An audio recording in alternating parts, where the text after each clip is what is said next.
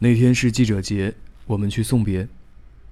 第一次透过那种玻璃看人，也第一次看到那么不真实的人。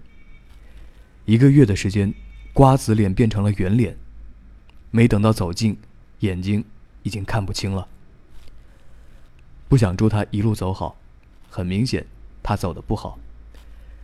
一个播新闻的人自己成了新闻，一个在镜头前工作的人不能体面的走。一个所有人都说善良的人，竟然是如此结局，谁可怜，谁可恶。十几个小时前在单位见面，十几个小时后就在那里。谁也不知道哪一眼就是诀别，哪一天是最后一天。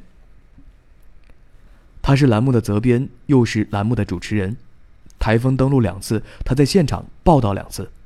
回来摄像说，跟他去做台风太危险了，个儿高，人还瘦，重心不太稳。第二次他照样去了。有一次做活动，看到他的主持稿是好多 A4 纸摞起来的，在我看来就是一本书。最后上台，他是把那些稿子背出来的。审片的时候聊到他女儿，他突然眉飞色舞地描述起来，少有那样的激动。也是，他的朋友圈里除了心灵鸡汤。就是他女儿。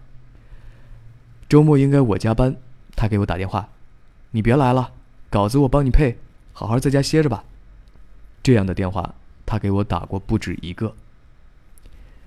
那两天大家都在微信和朋友圈里刷屏，微博和论坛里的热心网友充分展开了对“女主播”三个字的联想。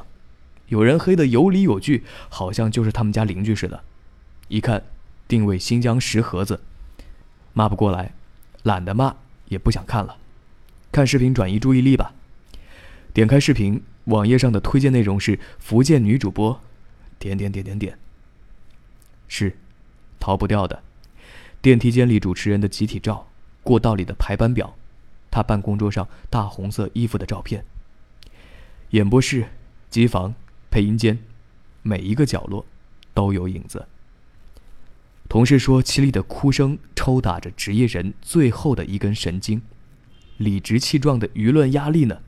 蹊跷的后续，草率的说法，挑战身边人的智商。也许就这么不了了之，是综合考量后的交代吧。原本应该骄傲的节日，内心充满了虚弱。